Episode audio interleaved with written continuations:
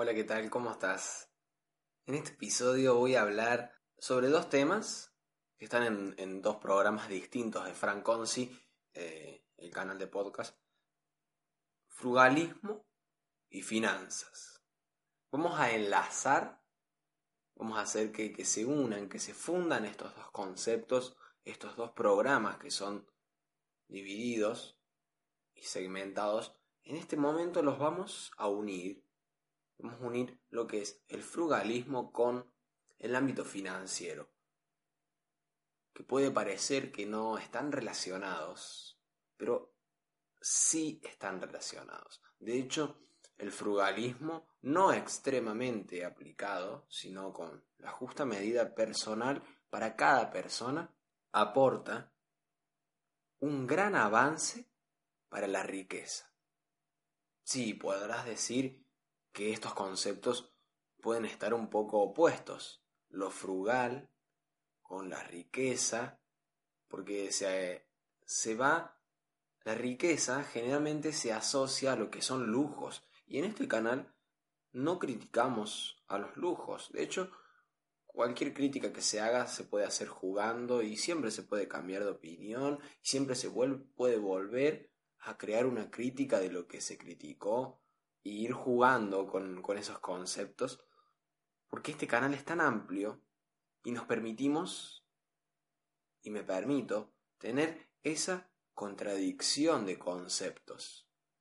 Pero bueno, en el podcast de este día, que vamos a hablar de frugalismo financiero, sí, como lo escuchaste, frugalismo financiero, y sé que por ahí este concepto puede ser innovador, y vas a ver que qué tan importante se convierte el frugalismo para aquellas personas que están en la búsqueda de la libertad financiera o que están en el juego del dinero y por ahí se sienten que nunca van a llegar a su libertad financiera. Mira, si querés una libertad financiera mucho más rápida, mucho más rápida, el frugalismo es un camino espectacular. ¿Por qué? La libertad financiera para aquellas personas que no saben, lo explico de manera breve porque lo vamos a hablar en otro episodio. Libertad financiera es igual a no tener que trabajar más porque tenés fuentes de ingresos recurrentes, es decir, todos los meses, que te van generando dinero y que permite pagar tu estilo de vida actual. ¿Sí? Entonces no es necesario que trabajes. Obviamente sí vas a hacer tareas, pero van a ser muy pocas y de, muy pequeña carga horaria, tal vez carga horaria semanal, mensual o diaria, pero no más de una o dos horas, ¿sí? Es muy poquito trabajo y te permite tener tu vida actual y te permite tener una libertad de tiempo, de espacio, de poder hacer realmente lo que vos quieras hacer.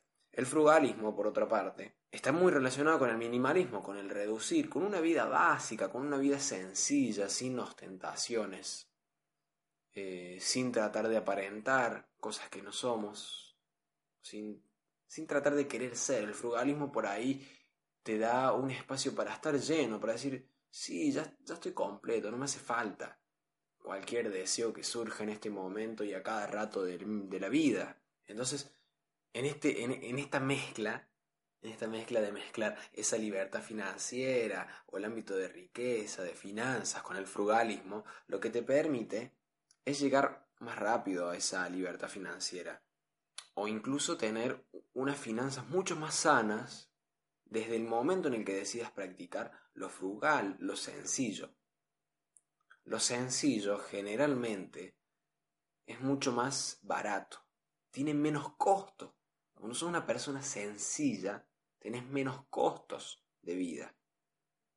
Porque si disfrutas las cosas sencillas, no te hace falta gastar un gran dineral en actividades recreativas, en salir para un lado, salir para el otro, viajar para todo el mundo. Que no digo que no lo vamos a hacer, porque hay formas de hacer todas esas cosas de manera frugal o de manera inteligente financieramente hablando al crear este concepto de frugalismo financiero, lo que te estoy proponiendo y lo que yo eh, estoy haciendo y que estoy jugando con eso es a disminuir los gastos, a tener unos gastos básicos, sencillos, esenciales. Al, al tener ese estilo de vida frugal, La, persona frugal generalmente ahorra y gasta menos de lo que gana, que es uno de los principios de riqueza muy, muy básicos. Porque aunque ganes millones y millones de dólares, si vos gastas más millones de dólares que los que ganas, no tenés libertad financiera y no sos una persona rica. Las personas ricas les sobra el dinero.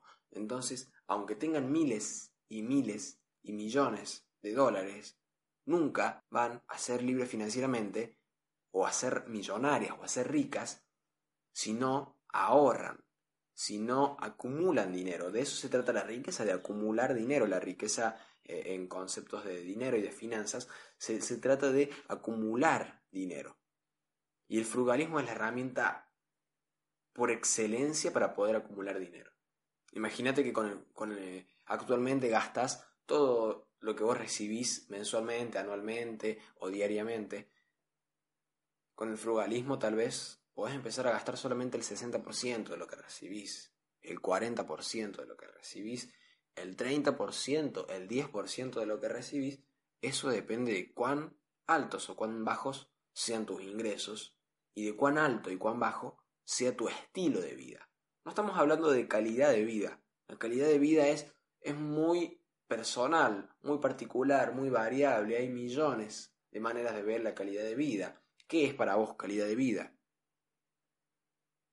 Esa es una pregunta también muy importante para practicar el frugalismo financiero. Y bueno, cerrando ya con este, con este episodio, vamos a hacer como una breve conclusión. El frugalismo financiero lo que, lo que propone es ser frugal en cuestión de gastos, ¿sí? en gastar menos de lo que obtenés. Es, ese es el frugalismo. Y mucho más amplio al mismo tiempo, ¿no? Pero estamos hablando de lo financiero.